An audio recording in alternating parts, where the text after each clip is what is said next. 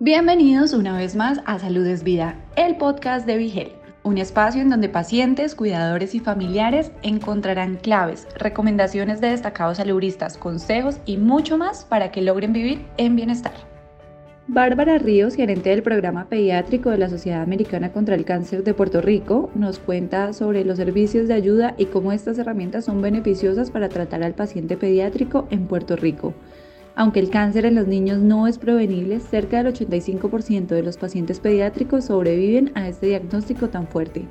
Reproduce este podcast en nuestro espacio de salud de vida y conoce cómo acompañar a los pacientes y a sus familias en sus necesidades tras la llegada de este diagnóstico. Saludos, se les habla Mariliana Torres. Hoy vamos a estar conversando con Bárbara Ríos Brenes, gerente del programa pediátrico de la Sociedad Americana contra el cáncer y vamos a conocer todos los programas que están realizando y que yo, yo creo que es uno de los programas que más esperanza lleva al pueblo de Puerto Rico y por eso Bárbara está aquí. ¿Qué tal? Gracias por la oportunidad. Estoy muy bien, gracias a Dios, y estamos muy contentos de poder compartir, ¿verdad? con todas las personas todo lo que la Sociedad Americana contra el Cáncer tiene para ofrecer para los niños y jóvenes que están luchando contra el cáncer. ¿Qué opciones tienen los niños y los padres, así como sus cuidadores, cuando viene esa desgarradora noticia, que pues, probablemente tenga cura. Así que, ¿qué opciones tiene para poder enfrentar el, este diagnóstico? Definitivamente, Mariliana, cuando hablas de una cura es una realidad. El 85% de los pacientes pediátricos sobreviven este diagnóstico tan fuerte. Tenemos que reconocer que el cáncer en los niños no es prevenible. Por lo tanto, esto es una sorpresa que llega a ese núcleo familiar. Muchas veces ese niño o ese joven nunca antes había sufrido alguna enfermedad que lo llevara a estar en un hospital. Eh, así que se presentan a un panorama completamente nuevo eh, que hace que todos los miembros de la familia se afecten. Así que nuestra organización desde 1989 decidió verificar cuál era la realidad de los niños y los jóvenes pacientes de cáncer en Puerto Rico y cuáles eran las necesidades que estas familias estaban presentando. Una de las importancias que tiene el proceso de tratamiento para los pacientes de cáncer es que eh, hay una oportunidad de vida. ¿verdad? Hay una oportunidad que ese paciente tiene si sigue unos protocolos ya establecidos y muchos de ellos van a tener una vida completamente normal una vez terminen su tratamiento. Pero lo que estábamos viendo en Puerto Rico era que había muchas familias que no podían llegar al centro de tratamiento familias que quizás venían del oeste de la isla, del sur de la isla y tenían que trasladarse al área metropolitana para poder entonces participar en los centros de tratamiento pediátrico. Porque la realidad que vive esta población es que el cáncer pediátrico se tiene que tratar por un grupo de profesionales que tienen especialidades en oncología pediátrica. Así que esto no es un servicio que está disponible en toda la isla. Es un servicio que está centralizado prácticamente en el área metropolitana y tenemos eh, cuatro centros de tratamiento en Puerto Rico que están ofreciendo actualmente ese servicio a los pacientes.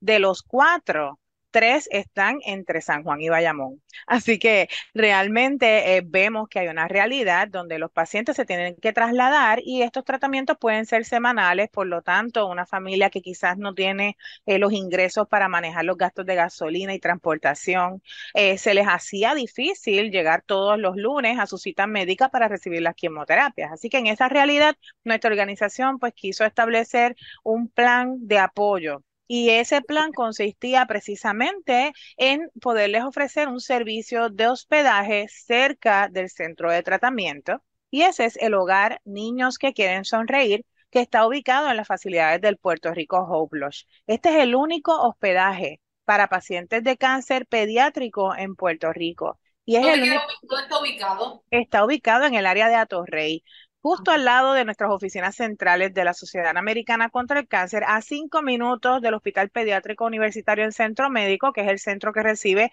aproximadamente el 70% de los pacientes que son diagnosticados con cáncer pediátrico en la isla. Así que este hospedaje como tal es un centro completamente gratuito, donde la familia puede estar mucho más cerca del hospital. Incluso contamos con un servicio de transporte para que los pacientes que se quedan allí puedan llegar a su centro de tratamiento sin ningún problema. El hospedaje tiene todas las comodidades que una familia pueda necesitar, desde una habitación privada con su baño privado hasta una, una cocina completamente eh, equipada para que ellos puedan preparar esos alimentos saludables que los pacientes de cáncer merecen. Así que... Si el, niño, tiene cuidador, el cuidador también se puede quedar definitivamente son una de las magias que tiene el Puerto Rico Hope y el Hogar Niños que quieren sonreír, que es un ambiente creado para el paciente y su cuidador. El paciente de cáncer, independientemente de su edad, va a necesitar a alguien que esté ahí dándole la mano en su proceso y en el caso de los menores de edad, legalmente necesitan un adulto responsable que atienda sus necesidades. Así que nosotros en el hospedaje recibimos a padres, madres, abuelitas que están ahí como cuidadoras, ya sea primaria o secundaria, porque algo bien curioso que vemos con la población de cáncer pediátrico es que no estamos hablando de un solo cuidador. Estamos hablando de toda una familia que se turnea en los cuidados que requiere ese menor. Muchas veces quizás mamá es la que va a estar a tiempo completo, ¿verdad? Con ese paciente hospitalizado, pero tenemos una realidad que tenemos familias que están compuestas por una madre que trabaja, ¿verdad? Y entonces en esos casos, pues quizás entra en función esa abuelita o incluso una amiga de la familia que pueda dar la mano en los procesos del cuidado del paciente. En el caso de los jóvenes, a veces vemos hermanos mayores de ese joven que están como cuidadores del paciente para que sus padres no se afecten en sus empleos y puedan entonces de alguna manera continuar, ¿verdad? Con lo que es la rutina de vida. A esto se le añade que tenemos hermanos pequeños de los pacientes que sufren mucho la distancia. ¿Verdad? De, de, estar lejos de sus hermanos, de su mamá. Así que hay veces que los hospitales dan unos pases para que estos hermanitos puedan conectarse y el hospedaje ofrece un lugar seguro donde esa madre que a lo mejor lleva dos semanas hospitalizada con su hijo pueda compartir con los hermanos del paciente durante el fin de semana en el hospedaje, tener un respiro de lo que es el ambiente de hospital y tener entonces la oportunidad de recibir el amor de sus otros hijos. ¿Eh? O sea que ese servicio de hospedaje es primordial para el paciente de cáncer. Además, hay algunos tratamientos que no son semanales ni mensuales, son tratamientos diarios, como lo pueden ser radioterapia. Y en esos casos en particular, donde ese paciente tiene que ir de lunes a viernes a sus tratamientos y, y todo su proceso médico, va a necesitar un lugar cerca, ¿verdad? Donde quedarse para que ese paciente no se desgaste ¿verdad? Porque sabemos que estos niños y estos jóvenes, pues también su cuerpecito sufre en la realidad de estos tratamientos. Así que el hospedaje es un descanso para la familia. Entonces, ¿qué tienen que hacer los padres que tienen algún niño que está comenzando con un tratamiento o que ya está en el tratamiento y se les dificulta ese transporte? ¿Qué tienen que hacer para poder conectarse con ustedes y optar por este hospedaje? Una persona que recibe un diagnóstico de cáncer en Puerto Rico tiene la alternativa de poderse comunicar con nuestro centro de servicios a pacientes de la Sociedad Americana contra el Cáncer. El número de teléfono es el 1-888-227-3201.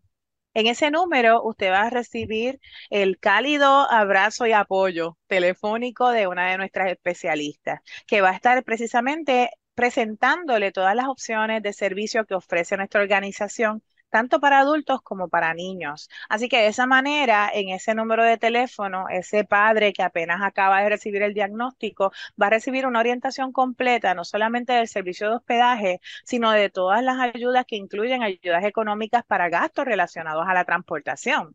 Así que hay familias que aunque quisieran, no pueden quedarse en el hospedaje porque quizás tienen unos hermanitos de paciente que hay que llevarlos a la escuela o quizás hay responsabilidades de trabajo que les obligan a estar diariamente de regreso en su pueblo. ¿eh? Así que eh, de esa manera, la alternativa de recibir un apoyo económico para gastos relacionados a la transportación durante su proceso de tratamiento es uno de los servicios que muchas de las familias de oncología pediátrica en Puerto Rico reciben por parte de la Sociedad Americana contra el Cáncer. Qué bien, me alegro mucho que estén dando ese servicio en favor de los niños, de los padres y sus cuidadores. Gracias por estar con nosotros y esperamos vernos en una próxima ocasión con otro tema importante. Recuerden que para más servicios, 1 888 227 3201 Correcto. Y quiero exhortarles indicarles que nuestra organización ofrece apoyo también de grupos de apoyo para pacientes eh, que están enfrentando el proceso de diagnóstico y son jóvenes. Se llaman los jóvenes Quasar y es una oportunidad para jóvenes de 14 a 21 años de tener un espacio exclusivo para ellos y los cuidadores de oncología pediátrica tienen un grupo de apoyo que ofrecer. Y si el plan médico no está cubriendo alguna de las necesidades del paciente, llame a la Sociedad, eh, Sociedad Americana contra el Cáncer de Puerto Rico vamos a tener la manera de poderle canalizar esa ayuda, ya sea a través de nosotros o navegándolo en el sistema para identificar otros recursos disponibles en la comunidad. Hay alternativas, gente, hay alternativas para todo. Lo importante es atenderse a tiempo y ver qué, cómo podemos ayudar. De eso se trata. Muchas gracias, Bárbara. Que tengas un buen día. Gracias. Buen día a ustedes. Continuamos con Vigel. Si te gustó el contenido, no olvides seguirnos en tus redes sociales favoritas. Nos encuentras como Vigel PR. Todos los temas de interés para alcanzar tu bienestar hacen parte de Salud es Vida, el podcast de Vigel.